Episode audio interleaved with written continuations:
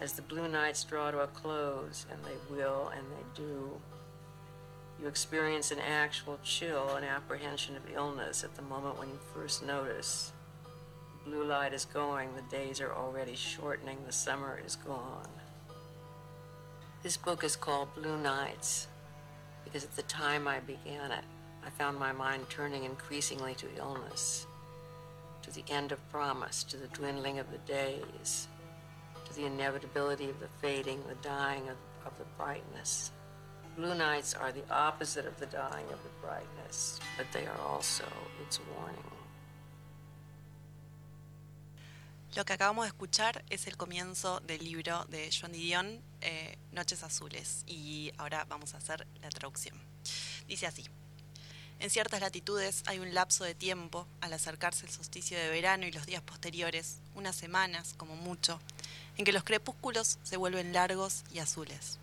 Este periodo de las noches azules no tiene lugar en la California subtropical, donde yo viví durante gran parte del tiempo del que voy a hablar aquí y donde el final de la luz del día es brusco y queda perdido en el resplandor del sol poniente, pero sí que ocurre en Nueva York, que es donde vivo ahora.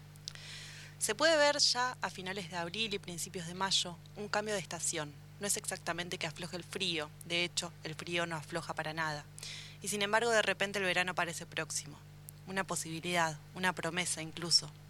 Pasas por delante de una ventana, paseas hasta Central Park y te encontrás bañada en el color azul. La luz en sí es azul, y al cabo de una hora o más o menos este azul se acentúa, se intensifica aún mientras se oscurece y se apaga y se aproxima finalmente el azul del cristal en un día despejado en Chartres o de la radiación de Chernikov que emiten las varas de combustible de las piscinas de los reactores nucleares. Los franceses llaman esta hora del día l'air bleu. Nosotros la llamamos el crepúsculo. La misma palabra crepúsculo reverbera, despierta ecos, crepitación, crescendo, corpúsculo, crisálida.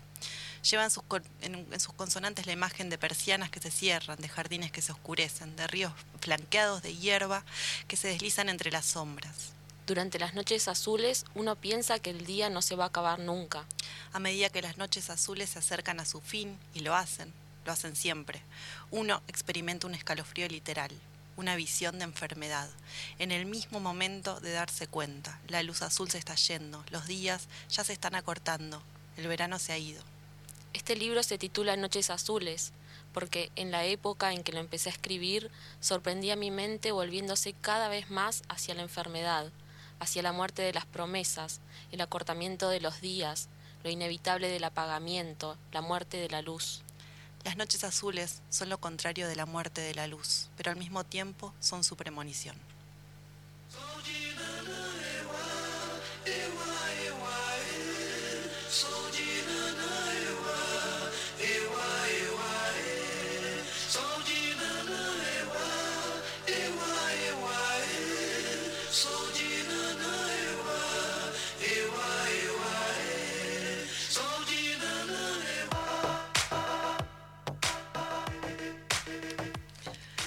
Ahora sí, muy buenas noches, queridos oyentes, queridos lectores, bienvenidos a un nuevo encuentro con la literatura. Estamos ahí haciendo una especie de traducción de, eh, como contaba el comienzo, de la autora que vamos a reseñar hoy. Vamos a estar hablando de John Didion desde las 9 hasta las 10 de la noche, así que acompáñennos. Si no la conocen, con más razón todavía, acérquense a esta escritora que es una ídola. Sí, es una genia, falleció el año pasado. A los así que este 87 años. Sí, sería como un- Parkinson. un programa homenaje, por eso no la estamos entrevistando, ¿no? Porque si no hubiésemos llegado a ella seguramente. Me gusta tu, tu optimismo, Juli. Sí, sí, hubiésemos, seguramente un intérprete en el medio, todo. Obvio que sí, me parece totalmente eh, factible. Sí, obvio. claro. Bueno, como les contábamos, John Didion es una autora estadounidense eh, que nació en Sacramento el 5 de diciembre de 1934 y eh, falleció a sus 87 años en Manhattan eh, en el 23 de diciembre del 2021 ya con un Parkinson eh, bastante, bastante avanzado. Eh, de hecho, se puede ver la- nada, la- las secuelas de la enfermedad en un documental que está disponible en, eh, en Netflix si lo quieren chusmear, y donde se la ve un poco incómoda con algunos movimientos de manos y demás y bueno, este, nada, es, es una enfermedad que, que, la azotó sobre todo en los últimos años de su vida. Eh, fue una escritora y fue periodista, eh, bueno, como decíamos, es estadounidense, fue muy conocida por sus ensayos, sus crónicas, una gran, gran cronista eh, y por su labor periodística. Pero después en el plano literario también tiene libros, tiene novelas, su obra más famosa es El año del pensamiento mágico, que fue editada en el año 2006, eh, y también su novela más leída, ¿no? Sí, que son, es una especie de memorias del fallecimiento de su marido, John Dunn, que ellos, la verdad, compartieron mucho, mucho tiempo juntos, mm. tuvieron una hija, Quintana, que también, bueno, precisamente en la historia esta que, que, empezamos a contar más temprano, el libro este, Noches Azules, es el que en el que ella cuenta eh, la enfermedad o, cómo se vino abajo la vida de su hija. Sí, Quintana, ese es el, digamos, el segundo libro en el que hace una especie de crónica de una tragedia personal muy grande. Eh, hay dos tragedias eh, que golpearon a la escritora en menos de dos años. el 30 de diciembre de 2003, su marido eh, sufre un ataque cardíaco fatal, su marido era escritor también, y eh, su hija eh, Quintana se encontraba a su vez muy enferma en ese momento, había tenido un choque séptico como consecuencia de una neumonía. de hecho, Didion suspende el funeral por un mes hasta que ella se mejore y pueda asistir. y bueno, poco después Quintana sufre eh, hematomas masivos, le practican una, cirugía cerebral durante eh, seis horas en un centro médico de, Estados Unidos y finalmente muere de una pancreatitis el 26 de agosto de 2005 a los 39 años. Quintana era la única hija de la pareja, era una hija adoptada em, y, bueno, fue una desgracia enorme para, la escritora que después eh, nos, nos lo relata su, experiencia y su, su, manera de atravesar ese dolor en estos dos libros, ¿no? Eh, uno eh, que se llama em, El año del pensamiento mágico y Noches Azules, que es en donde nos trae la historia de su hija. Y también, bueno, la hija no, pudo leer ninguno de las dos. El primero que ella escribe, que es sobre la muerte de, su marido, mm. la hija no lo cuenta, pero ahí sí, en ese aparece esta historia de cómo a ella le, le entregan, digamos, a la bebé, ellos no, iban, no, iban a tener hijos y ya estaban medio creciditos, me parece, y le entregan a, la, a, esta bebé, a Quintana, para que la cuiden. Hay una foto que ya está con la bebé que es muy, muy linda. Em, así que sí, es, es bastante emotivo todo. Y en relación a eso, a lo del pensamiento mágico, busqué, bueno, es algo que se habla mucho, esto del pensamiento mágico, pero más que nada el concepto se, se atribuye a esto de, una persona eh, le, le, le, atribuye a un efecto así, digamos, que no le puede dar una, una explicación real. Eh, entonces, eh, esta relación es como un pensamiento mágico, lo que uno piensa como, bueno, esto pasó por una casualidad o, o por algún regalo del universo o algo así. Ese es, eso es lo que, lo que significa el, concepto. Y pensando, bueno, ¿por qué lo habrá titulado así? Porque habrá titulado esas memorias que por un lado, o sea, muestran esto, el duelo, su relación frente a eso, pero también te muestra una pareja que no, no, era, digamos, no, no idealizada, quizás. Y esto es algo como, sobre todo pensando que lo escribió después de la muerte de su marido, eh, contar cosas que capaz que no estaban tan buenas de su, de su vínculo, incluso llegar a decir que ella pensó que no estaba enamorada en algún momento, me parece como muy fuerte para ponerlo, sobre todo esto, pensando que siempre uno se, se idealiza, sobre todo a alguien que no está presente, y ella cuenta todo con la crudeza. Sí, eh, yo ese título lo, entiendo más por el hecho de que eh, durante todo, a ver, el año posterior al fallecimiento de, su marido, eh, y es algo que ella narra en, en, estas, en esta especie de crónica, de ensayo sobre sus propia vivencia eh, atravesando ese duelo de una persona tan, tan cercana como, bueno, su marido, con el cual había estado casado durante muchísimos años, ella explica, eh, incluso da eh, evidencia científica al respecto, que una persona que, acaba de, sufrir una pérdida tan, tan dramática, tiene a veces algunas complejidades para incorporar la información y para eh, realmente caer y darle eh, credibilidad al, hecho de que ese ser querido realmente se murió. Está todo el tiempo como pensando que nada, en realidad no pasó. no, no, por ejemplo, ella cuenta que no quería regalar algunos zapatos porque dice y si vuelve y, los, tiene que usar, tiene que usar, no va a tener zapatos para ponerse. Entonces me parece que eh, el tema del pensamiento mágico está relacionado con eso, esa incapacidad que tiene eh, ella sobre todo, porque ella no, quiere en ningún momento hablar de, su experiencia como algo universal eh, sobre eso, ¿no? O sea, esa, esa dificultad de realmente llegar a comprender de manera concreta y firme que eh, su marido falleció y que no va a estar más junto a, ella. Eh, y bueno, esto va acompañado de otros, otros síntomas, ¿no? Falta de, apetito, eh, confusión, torpeza, no sé, falta de, energía. es como un combo bastante completo de cosas que la quejan durante un año entero y que ella va relatando en, esta, en este libro y, de alguna manera como desmenuzan cómo fue todo ese proceso. Tengamos en cuenta que además, eh, mientras ella está duelando a su marido, tiene a su hija claro. en el hospital, que estaba muy grave, entonces es algo eh, realmente muy dramático, eh, es muy, muy complicada la situación que ella tiene que, que, le toca pasar. Claro, como que eh, pospone también un poco el duelo que hace por su marido ocupándose de lo otro. Sí, sí, sí, em, Y también es, es, muy interesante esto que vos decías, ¿no? De eh, que ella se fija en libros de texto, en libros médicos. Em, está bueno, en, digamos, en, en, la, en el libro, cómo ella eh, a medida que va sintiendo cosas y expresando lo que siente, va buscando respuestas en libros, en gente que sabe, ¿no? Entonces, bueno, tanto para atravesar el duelo, como las cuestiones físicas que le pasan a un cuerpo cuando fallece, como todas las cuestiones que se, se, se desatan, eh, como depresión y un montón de cosas, ella en todo momento es consciente de eso.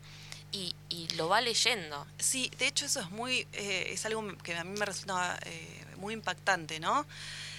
Es como que nos está contando su propia experiencia, pero con cierta distancia. Sí. Tiene esa capacidad, ¿no? De hecho, a mí no me, emociona el libro porque ella pone una distancia. Pone una distancia como si lo estuviera contando, si le hubiera pasado a otra persona, sin embargo le pasó a ella. De hecho, hay algunas eh, críticas que la tildan de eh, fría, por ejemplo, eh, yo no, no creo. Aparte, mira que vos vas, una persona externa le va a decir a la persona que lo pasó cómo tiene que sentirse al respecto. No, no, no, no, obviamente, por eso, o sea, a ver, eh, yo realmente no lo siento así, pero bueno, se la ha catalogado con ese adjetivo. Eh, pero bueno, sí siento que, existe eso, ¿no? Que tiene esa capacidad de mirar un dolor muy profundo eh, y muy difícil a la cara, muy de frente, de, pero pero yo creo que lo hace por, sobre todo por una necesidad de explicar. Son esos, esos animales de escritura que, que canalizan eh, y hacen catarsis a través de eso y entienden lo que les pasa a través de, de ese proceso de, escribir. Sí, es como la terapia que hacen. Fíjate que muchos que hemos entrevistado eh, dicen que ellos como tienen la incapacidad de hablar de ciertas cosas y que quizás su forma de hacerlo es escribiendo. Exacto. Em, y aparte en el caso de, de Didion es, es interesante y a la vez complejo esto porque su marido era el primero en que, que, que leía todo lo que ella escribía. Sí, como muchas parejas de escritores, ¿no? Que se editan mutuamente eh, me pienso en, Notes también, que tiene un libro sobre la muerte de, su marido. Claro. otra gran escritora norteamericana. Eh, y después estaba recordando también el mismo ejemplo que das eh, con Oster y Siri Huswell, que también se, leen mutuamente. si bien tienen estilos muy diferentes, bueno, lo mismo en este caso.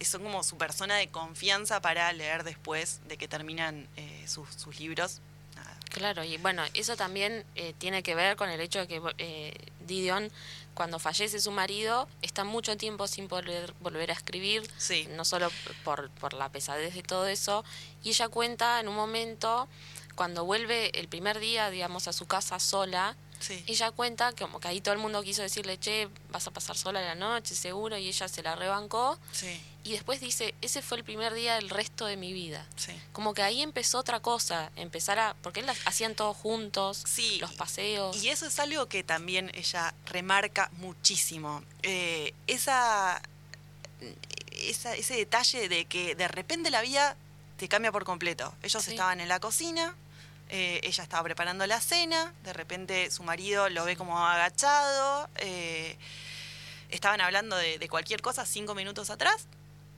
eh, y ella le dice, no hagas eso, pensó que le estaba haciendo un chiste, hasta que él se desploma y eh, bueno, y ella ya ahí se asusta, se le va encima, se da cuenta que está teniendo un, paro cardíaco, él ya tenía problemas cardíacos diagnosticados y, y bueno, nada, ahí se, llama a urgencias y, y pasa todo lo que pasa después, ¿no? Y acá tengo un archivo que ella escribe en Word, eh, creo que dos o tres días después al fallecimiento de su marido, que dice lo siguiente, así arranca el, el libro, dice, la vida cambia de prisa. La vida cambia en un instante. Te sientas a cenar y la vida que conocías se acaba. La cuestión de la autocompasión.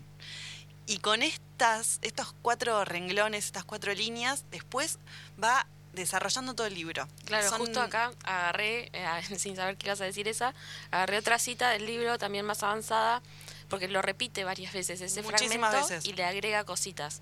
Y en una le agrega, dice, te sientas a cenar y la vida que conocías se acaba y pone en un abrir y cerrar de ojos, Sí. o en unos ojos que ya no se abren. Sí.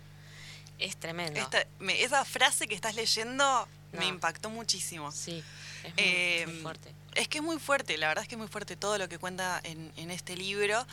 Eh, y creo que también por eso es el libro más significativo de ella, si bien tiene una obra enorme. Sí, aparte creo que por, había estado leyendo que como que también ellos como parejita tenían una importancia muy fuerte. Como guionistas. Claro, pero además digo que como en, digamos, como en el cholulaje estadounidense, Sí, como sí, que le daban mucha bola, entonces la muerte de su marido fue toda una circunstancia y el libro también, como que de repente mucha gente salió a leerla eh, a través de ese libro, como, como si fuera un reality de la muerte de su marido. Sí. Contémosle a los oyentes también que ella empieza a escribir desde una edad muy temprana, A los cinco, a los cuenta, cinco años. cuenta que su primera historia, o la madre le, le regaló, esto cuentan en el documental, Sí, le regaló un libro que decía, se llamaba Big Five, eh, y su primera historia la cuenta de una mujer que Sí. empieza en el Ártico y termina en el desierto. Eh, Y me- entonces ahí dijo, bueno, ya me di cuenta desde chiquita que iba para los extremos. a mí se me cayó la mandíbula cuando Yo lo leí busqué, eso. pero no a lo los encontré, cinco sí. años se te ocurre esa historia, o sea, me pareció increíble. Eh, también era una lectora muy voraz, de hecho necesitó un permiso especial de su mamá para poder pedir prestados libros de adultos en la biblioteca, Eh, o sea que tenía un, un perfil tanto de lectora como de escritora eh, ya muy marcado desde, desde muy... Desde, desde muy niña, digamos. Eh, bueno, nada, fue al jardín de infantes, a primer grado. Su madre es la que eh, la impulsa a escribir y la hace anotarse en un concurso de, eh, creo que era de, no me acuerdo qué revista, no sé si no era de Vogue o de... Ah, claro, y le dijo, vos, Vos vas a podés quedar. ganar, Sí. dice, vos vas a, vas a quedar, presentate este concurso que vas a poder ganar Y, y, y se podía ir a Nueva York o a no sé dónde a estudiar un año. ¿no? Exacto, sí. Bueno, finalmente se presenta eh, y, gana. Y, y bueno, así empieza su, su carrera, ¿no? Eh, después, en, bueno, en 1956 se gradúa en la Universidad de eh, California en inglés, gana un primer lugar en un concurso de ensayos eh, patrocinado por la revista Vogue, ahí está, eh, cuyo primer premio era un trabajo en esa publicación. Claro.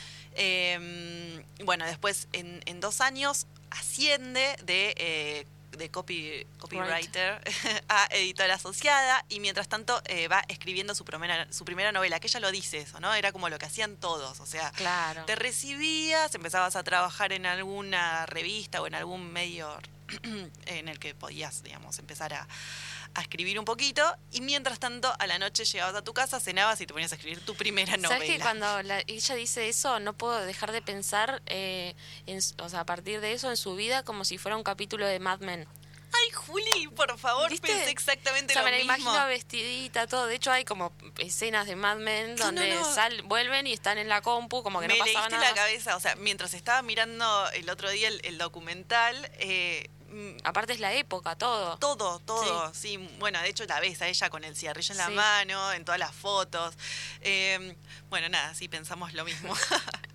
Eh, bueno, y ahí escribió su primera novela que se llamaba Run River, que se publicó en 1963. Después vuelve a California junto a su nuevo esposo, el escritor eh, con el que después se mantendrá casada, John Gregory Dunn que eh, es eh, el que después aparece en el año del pensamiento mágico. Eh, y en 1968 publica ah, El Camino hacia Belén, su primera obra de no ficción, una colección de notas periodísticas sobre sus experiencias en California. Eh, y esto es muy loco porque ahí es como que se empieza a meter en toda la movida hippie eh, Sí. que estaba como pisando muy fuerte. Piensan que estamos en la década del 70 en Estados Unidos. Hace mega fiestas en su casa eh, en las que invitaba a, por ejemplo, Harrison Ford. no, Harrison Ford era su, su carpintero. Eso, eso. Yo dije, ¿cómo Harrison Ford fue su carpintero? Eso, eso. Bueno, pero después fueron amigos, ¿no? Después fueron amigos, sí. Eso, empezó siendo su carpintero. Sí. Eh, hay datos que son Bueno, muy locos. sí. Y nada, y, pero bueno, nada, entrevistaba a The Doors, eh, a- le servía tragos a Janis Joplin en su propia casa. O sea, a ver, estaba ahí en la, en, en la creme hippie Sí, sí. a full. eh, y, y desde su rol de, de cronista, ¿no? Y en 1979 publica The White Album, o sea, el álbum blanco, en referencia a Los a los Beatles, eh, en donde hay otra colección de notas de la revista Life, Squire, bueno, un, montón de, de crónicas que ella había ido eh, recopilando de, de- de su propia pluma, digamos, Claro. a lo largo de, eh, del tiempo, y bueno, las condensa ahí. Eh, Es interesante también, o sea, sus publicaciones en Vogue, sí, pensando que es una revista de moda, sí, que tenía, o sea, la mayoría de las cosas era, bueno, a ver, ¿qué te puedes poner? ¿Qué está Sí. la moda? O sea, como si fuera una Cosmopolitan de ahora, creo. Y ella era la única que tenía textos que rondaban con lo filosófico, con lo ensayístico. De hecho, de hecho ella es como una de las pioneras del género ensayo. eh, y eso es muy interesante cómo su voz femenina, digamos, empieza a aparecer desde un lugar también muy combativo, pensando en lugar de la mujer, sí. eh, muy revolucionaria también. Entonces, eso, le, eso también es lo fuerte de su carrera. O sea, se metió en esa revista, revista gigante Sí. y hizo lo suyo. Sí, pero además ella estaba como una especie de crisis, ¿no? De hecho, ella, ella lo, lo dice, como que eh, entra como en una especie de, eh, de situación de escepticismo general, ¿no? Eh, y, y medio que está plasmado en, en este libro del álbum blanco. Esa, esa sensación del sinsentido, eh, como que le empieza a, a- a picar una vocecita que, que decía todo el tiempo, ¿y esto, esto para qué? Sí, regeneración. ¿todo esto ¿Para qué? le- Exacto. Eh, a ver, ya estaba todo un poco en el primer libro que compilaba algunas crónicas de ella, eh, ese que, que- que mencionábamos recién que se llama Arrastrándose hacia Belén. Tiene como diferentes títulos, Sí, diferentes traducciones, sí. Eh, pero ya como que en el prefacio de ese libro que se publicó cuando Dion tenía 33 años, ella empieza a explicar que ese libro tiene ese título y en algún sentido que eh, ese libro existe por un- una especie de encuentro traumático con el absurdo, ¿no? El absurdo de la existencia. Dice, me fui a San Francisco porque llevaba varios meses sin poder trabajar. Me había quedado paralizada por la convicción de que escribir era un acto irrelevante, que el mundo como yo lo había entendido ya no existía. Yo tendría que llegar a un acuerdo con el desorden. Llegar a un acuerdo con el desorden es una traducción rara de eh, come to terms with this. Bueno, estamos a full con el inglés. Sí, sí. Bueno, pero es lo mismo. Eh, pero yo no haría ninguna otra. De eso se trataba, de no resolver ni de entender, de llegar a un acuerdo. Bueno, así que ahí como una tranza con, eh, con esa sensación nihilista Es que, que, se apodera de claro. ella y logra como romper salir. y ser ella la, la que, la que va a romper esa bulia generalizada Sí. a su alrededor. Exacto. Eh, no, sí, nos refuimos, Sony 27, siempre traemos un montón de canciones, nos quedan todas afuera. Gente, vamos a escuchar un temita y ahora volvemos.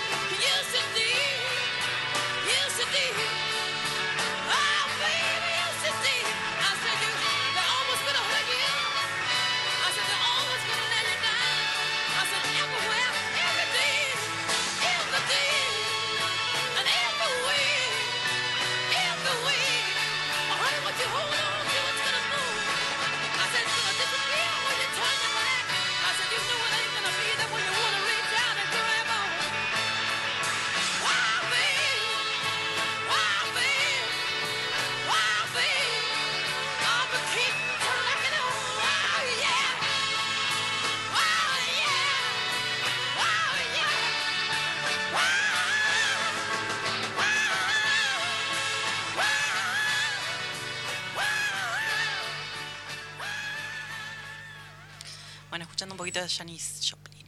Hermoso tema.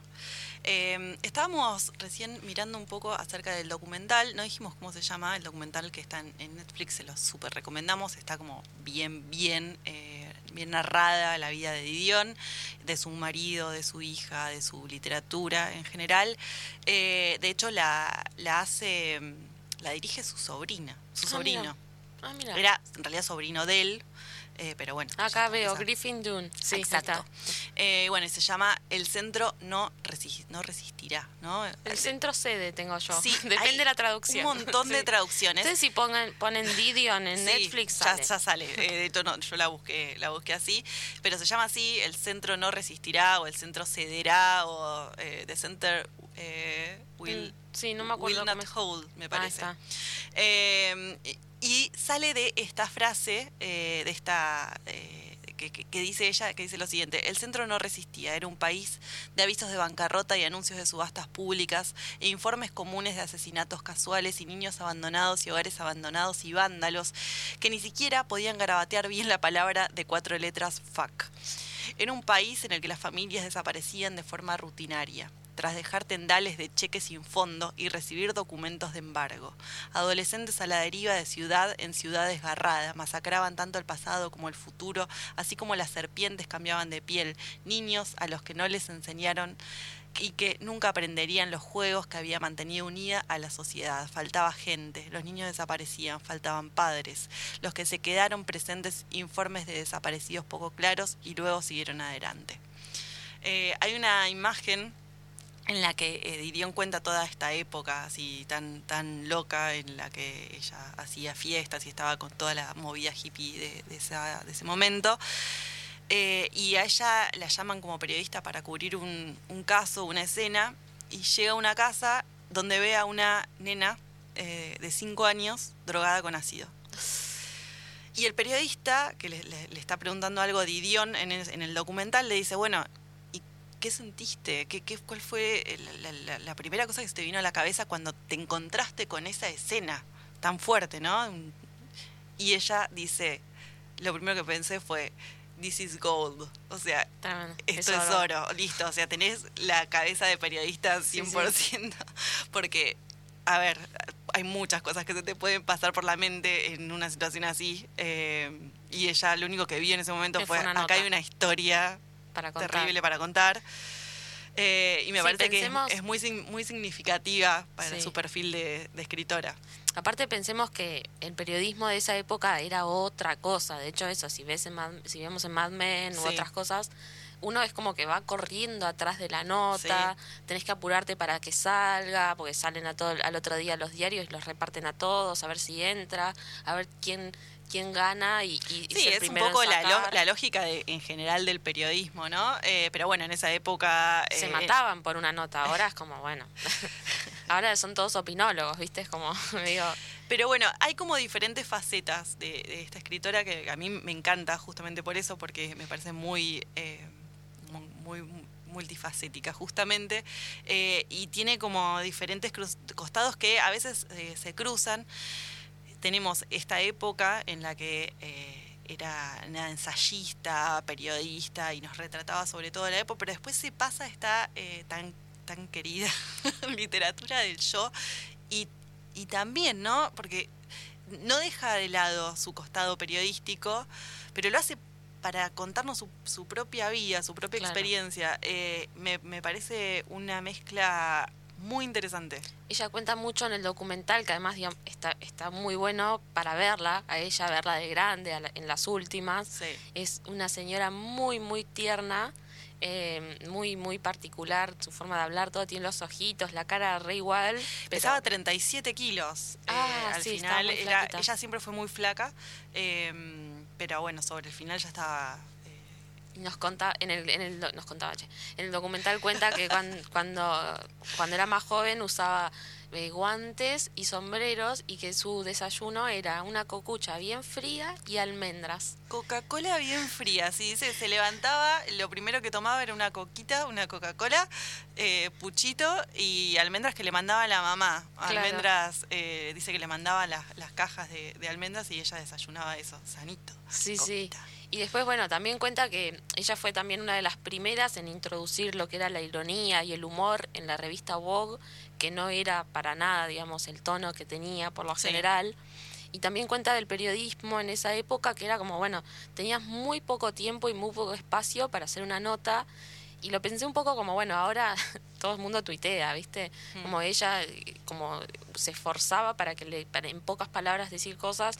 Y hoy en día es tan, como que uno va, saca, saca, saca y va quedando toda esa información. Eh, y ella también, cómo la entrenaron en esta, en esta revista, como que le decían, no, bueno, escribilo de nuevo, escribilo de nuevo. Y ella dice, ahí te enseñaban a escribir y vos Sí. después podías escribir cualquier cosa. Bueno, estaba justo leyendo una cita de ella que dice algo relacionado. Dice, en muchos sentidos escribir es el acto de decir yo, de imponerse a otras personas, de decir, escúchenme, vean mi camino, cambien de opinión. Es un acto agresivo, incluso hostil.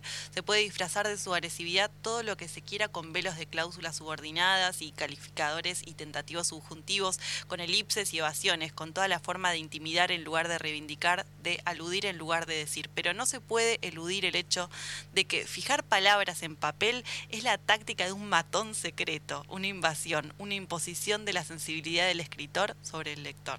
Claro. Eh, eso lo escribe, de hecho, en una columna. eh, eran re picantes las columnas sí. que me sacaba. Sí, por eso, viste, ese, por eso también es tan, tan reconocida, si bien, eh, digamos, las novelas que nos llegaron son pocas y no fue lo más leído de ella, salvo esta última que es muy conocida, Sí. ella la seguían mucho por sus notas, digamos. Sí, sí, sí, eh, sí, tal tenía cual. Por eso es muy loco como después pega un volantazo y lleva todo ese periodismo a, su- a su propia experiencia. Y en O el medio también, que me parece que no lo dijimos, escribía guiones con su marido. Sí, de- De se iban hecho, a una era- casa de Honolulu, Sí. en Hawái, a un hotel a escribir. eh, sí, sí. Re- Una vida divina, eran amigos de Scorsese, Brian De Palma. Pará, El otro día vi la peli esta, es The Panic in Needle Park. sí, La escriben entre los dos, es del 71 la peli, está muy buena. No es, es como una historia de amor de Romeo y Julieta, pero, pero que se pi- pichicotean. claro. De, de, de hecho, ella la describe así. Sí, tal es la historia? Es como la historia de Romeo y Julieta, pero de drogadictos. Es de drogadictos, pero es una historia muy está Al Pacino, intensa. ¿no? Está el Pachino joven, divino, Oh. Divino. Eh, él, eh, en- la, la historia empieza, digamos, para, para que te enganches, Sí. empieza que ella está con Marco, creo que es, con uno con el que sale, están en la casa, hay un quilombo, ella termina en el hospital, Marco se borra, cae al Pachino a visitarla, ahí en modo levante, y se la termina llevando a vivir con él. Él vive en unas casas que son un desastre, o sea, cualquiera, y se empiezan a, a inyectar heroína juntos. Ajá. Eh, y bueno, eh, es muy fuerte la peli, por eso... eh, Mira lo que sí. escribieron ahí en Honolulu. esa. Claro, bueno, y aparte, es, en serio, el guion es muy polenta. Sí. eh, es de esas pelis que no, no llegaron a ser muy conocidas, pero que son muy crudas y que reflejan una época eh, así, muy yankee, muy yankee. Terrible, la voy Sí. a ver. Bueno, viven entonces una época en Honolulu, una época en Beverly Hills, en una casa así que era rara, con pavos reales. Sí. Dice que había una un gallo Ah. que era de pelea, el gallo, y que la perseguía por todos lados, que era como una especie de animalito doméstico. Dice que tenía el carácter de un labrador. Me encanta. Nada que ver, dice, con los pavos reales que eran re mala onda, que estaban ahí tipo decorativos nada más, pero como que no interactuaba mucho. Tengamos en cuenta también que John Didion elige el vestido que eh, tiene puesto Linda Casabian. Que, ¿Quién es Linda Casabian? Miembro del clan Manson. Eh, no sé si recuerdan, eh, que es partícipe de los asesinatos de, eh, de la esposa de... Del director este El de cine. director, ay sí, pero para Sí, que se me fue el, el- se me fue de la cabeza, bueno, nada, eh, eh, que, Que es de hecho- esa época también. que es de esa época. Eh, Bueno, ella la, la entrevista, eh, está con personajes, eh, personalidades así de, de la época que nada, desfilan por su casa. Dice que la, esta, esta chica, Linda Casabian, miembro del, de los- del clan Manson, eh, iba a su, a su casa con la hija y bueno, dice que era raro. O sea, la miraba y como decía, "Yo tengo en casa acá esta mujer. Claro, sí, le ranchaban. A saber que... Bueno, eso es lo que te digo, viste, que no hay mucha data sustanciosa de todo eso. O sea, Mm. sabemos, pero no hay, no hay muchas fotos, no hay, viste, no, no sé, algo más, unas memorias de, de su época hippie, no hay nada de eso. Eh, muy cuidada, me parece, con sus publicaciones. Como que esa época no la retrató, en, en, al menos en, en su literatura. Comparto, sí, para mí también. Bueno, nosotros estuvimos ahora, eh, como siempre, como buenas ñoñas, investigando eh, acerca de, de su vida, de su, de su obra. Eh, estamos, de hecho, las dos acá mirando nuestro famoso Drive. Sí, sí. Y bueno, sí, falta un poco, ¿no? Hay como algunos huecos. Capaz que en el documental están desplegados, o sea, ella nos lo narra en, en primera persona cuando la entrevistan y demás, pero, pero sí, o sea, la verdad que estaría bueno saber un poco más sobre determinados, determinados momentos. Sí hay mucha información sobre este, este libro, eh, que es el más famoso de ella, El año del pensamiento mágico. Yo lo eh, estoy releyendo, ya lo había leído, es, era el, primer libro que, que yo leí de, de esta escritora, me encantó, o sea, me pareció como muy, muy profundo y, y la manera que tiene de, de escribir me, me pareció fascinante. Eh, después seguí por eh, Noches Azules. Y vos leíste algo un poco más Yo leí- relacionado con la ficción. Yo leí Río en la noche, la Sí. novela. eh, la leí en diciembre, de hecho cuando Fl- Florencia Kirchner subió, hizo un posteo a raíz de la muerte de Didion, a ella Sí. le gustaba mucho, yo me la había descargado a la novela y la empecé, está buenísima, pero muy buena. Lo interesante también, que, que es muy loco también, y yo digo, por eso pienso, bueno, era como un reality para Estados Unidos, pero a nosotros no, nos llegó más tarde esta figura. Recién en 2015 editaron y la, la, la tra- hicieron la, la traducción al español de esta novela, Sí. que ella, esa es la primera que escribió, y bueno, tiene 312 páginas, la traducción la hizo Javier Calvo, y es una clásica novela nort- norteamericana, Sí. es un drama familiar, es súper interesante, que empieza, o sea, la novela con un asesinato.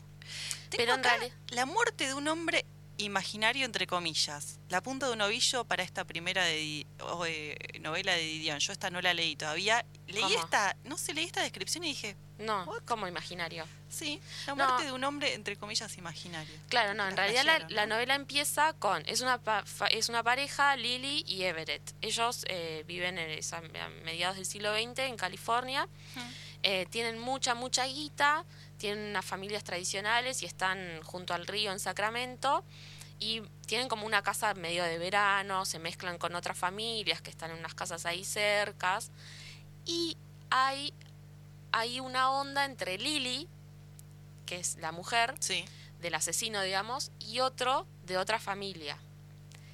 El marido lo asesina al otro. Ah. Y lo asesina en un lugar que es como que tiene un muelle y había río, por eso se llama Río en la Noche. claro.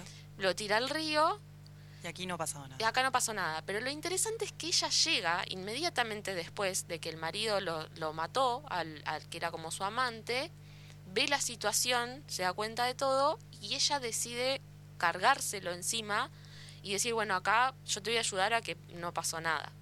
Pero Lo encubre. lo encubre, Sí. pero pero es sorprendente, eh, ahora me voy a fijar, creo que tengo alguna cita acá marcada, pero es sorprendente cómo empieza, digamos, la novela con eso y hace como si nada, y a partir de ahí empieza a retratar, digamos, cómo a ella como mujer le costaba mucho cumplir ese rol de mujer de familia, y ahí empieza a explicar por qué entonces estaba con el amante y todo, pero, pero bueno. Empieza eh, como a desplegar las características de los personajes y por qué es- y aparte, bueno, pero tenemos que pensar que para la época, en un lugar que no, que Sí, no era muy novela, habitado, ¿no? sí, todo.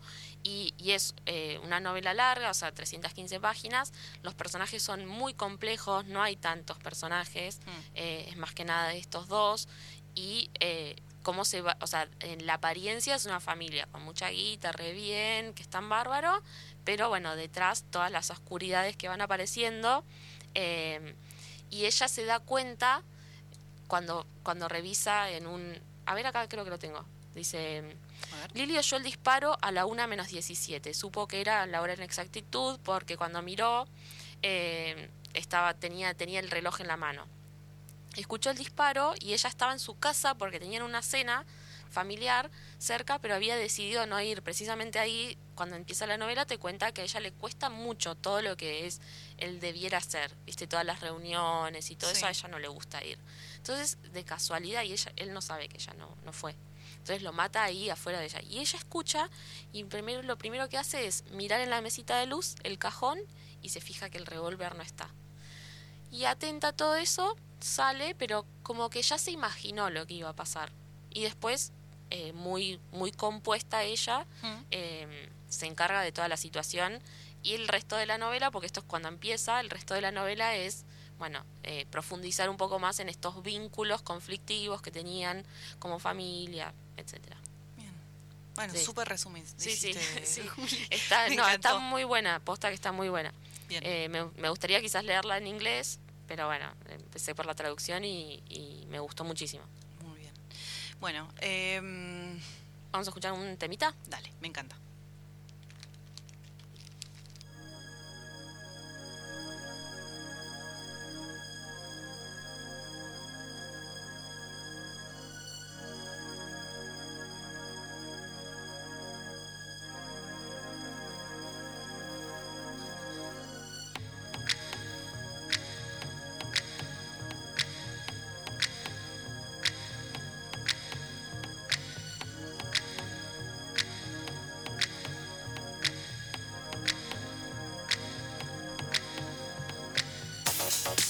like a pose.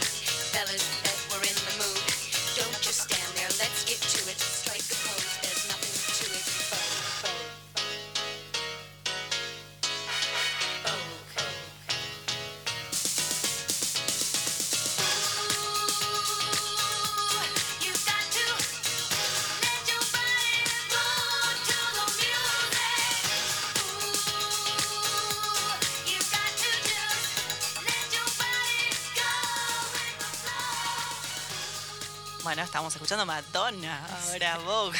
temón, temón. Todo temático, todo temático. Todo temático, como siempre, muy bien.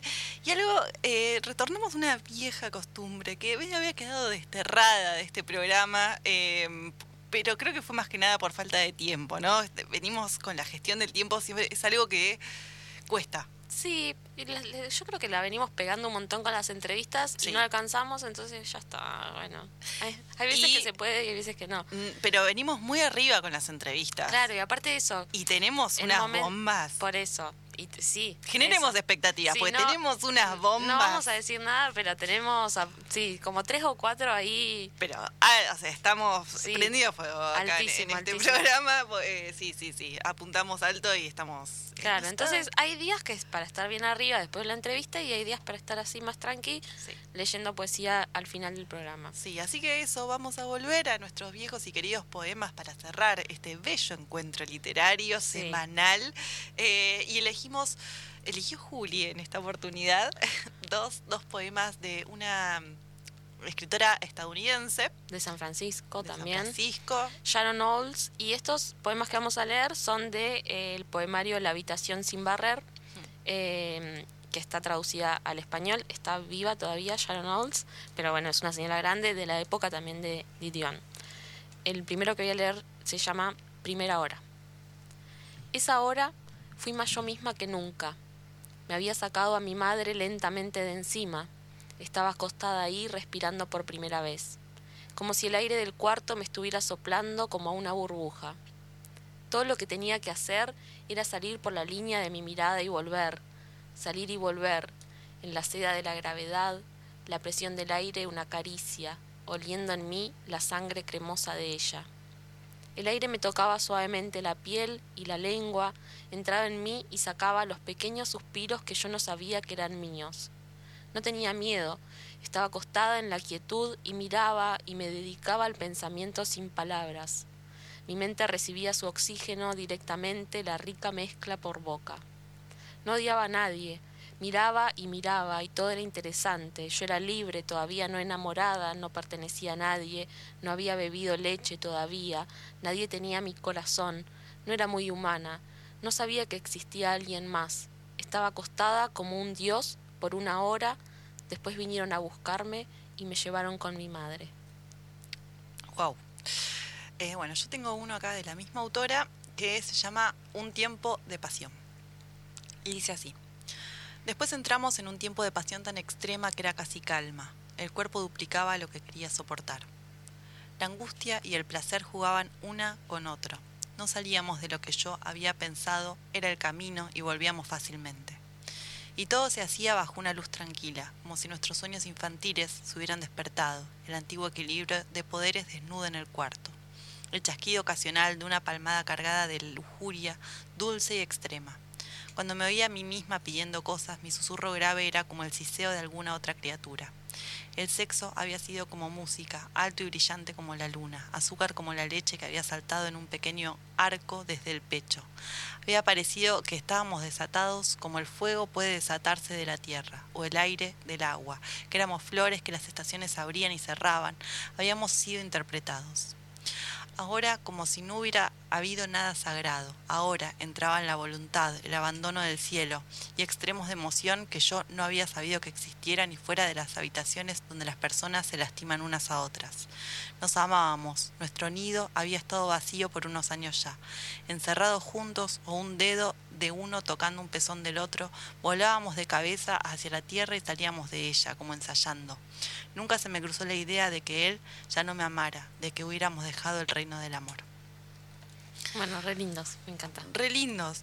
Estaban un poco eh, sexuales, ¿o no? Sí, sí. Yo- Bueno, el primero- mientras lo iba leyendo. El primero no, el primero era sobre su nacimiento, entendí yo. eh, pero bueno, sí, el segundo el- ya estaba en su adolescencia, capaz. eh, estaba, estaba picante. Sí, sí. Estaba, estaba hot. Eh, bueno, se nos ha ido el programa de hoy. Eh, quédense, para el jueves que viene, ¿podemos tirar un adelanto? Sí, obvio que sí. ¿sí? Eh, bueno, si todo sale bien, creemos que eh, ya vamos a estar reseñando a eh, el escritor Martín Cohen eh, y vamos a estar charlando un poquito con él. Así que se las tiramos ahí, quédense sí. atentos. Es una de, lo, de lo que viene. una de las que viene. las sí, sí, sí, sí, así se arranca y esto se va. Sí, sí. Eh, bueno, eh, por si nos quieren seguir y estar atentos a las novedades, recuerden que estamos en Instagram, arroba las.nionias, sin ñ con n, porque no hay ñ en Instagram. Y también están todos los episodios cargados en nuestra carpeta de Spotify, que eh, siempre eh, tenemos actualizada. Y eh, bueno, nada, vamos cargando semanalmente con el programa de los jueves, por si no lo pueden escuchar y se quedan con ganas. Así que siempre ahí nos pueden, nos pueden buscar. Perfecto. Bueno, entonces nos vemos la semana que viene. Estén atentos, vamos a estar reseñando a Coan, vamos a estar hablando con él. Eh, lo hemos mencionado en el programa en relación Sí. a Bahía Blanca, la película que hizo Rodrigo Caprotti basada en su novela. Sí. Así que seguro le vamos a preguntar sobre eso también. Sí, y sobre su libro Confesiones, que eh, también eh, leímos las dos y que tenemos muchas ganas de, de reseñar. son tres relatos que están muy buenos. Sí. Así que eh, eso ha sido todo por hoy. Lean a Johnny Dion. Si no la conocen, vayan a buscarla ya mismo. Nos encontramos el jueves que viene eh, en, esta, en este mismo espacio. Los dejamos. eh, gracias por acompañarnos. Adiós.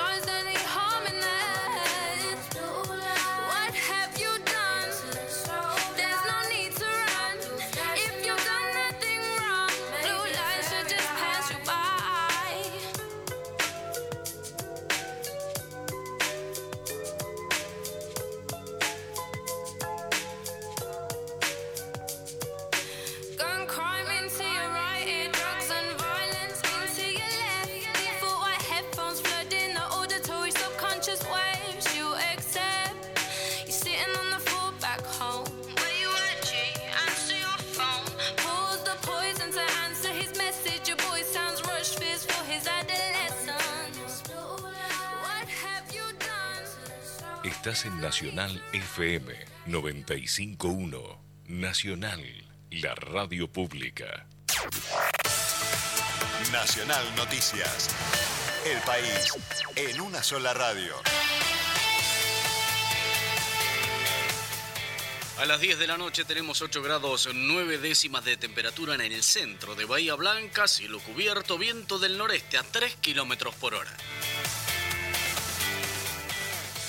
El presidente Alberto Fernández anunciará mañana modificaciones al mínimo no imponible del impuesto a las ganancias para el sueldo de los trabajadores en relación de dependencia. En las últimas horas se había dado a conocer un pedido en ese sentido del presidente de la Cámara de Diputados, Sergio Massa, al ministro de Economía, Martín Guzmán.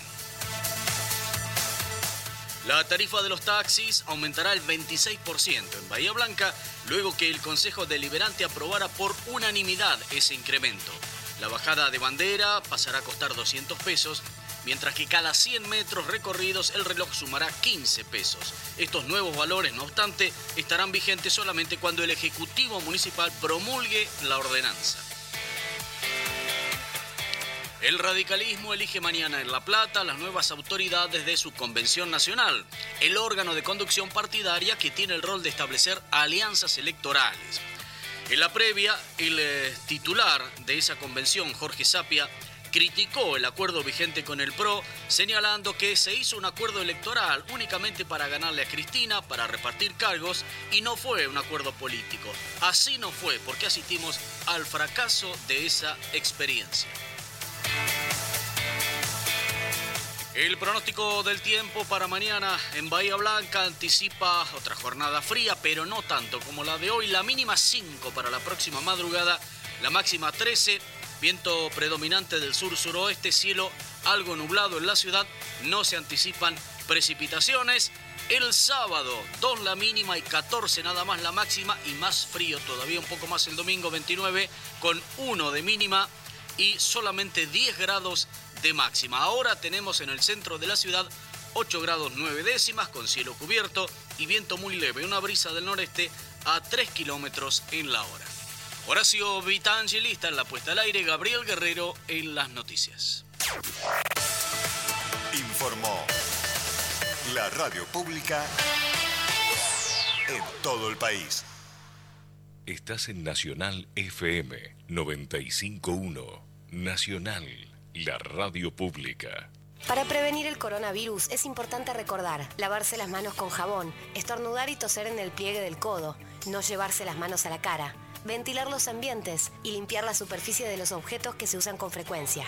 Ante síntomas como fiebre con tos, con dolor de garganta o con dificultad para respirar, y si estuviste en contacto con un caso confirmado o con personas que llegaron de países con circulación del virus, no te automediques y consulta el sistema de salud, preferentemente por vía telefónica. 0800 222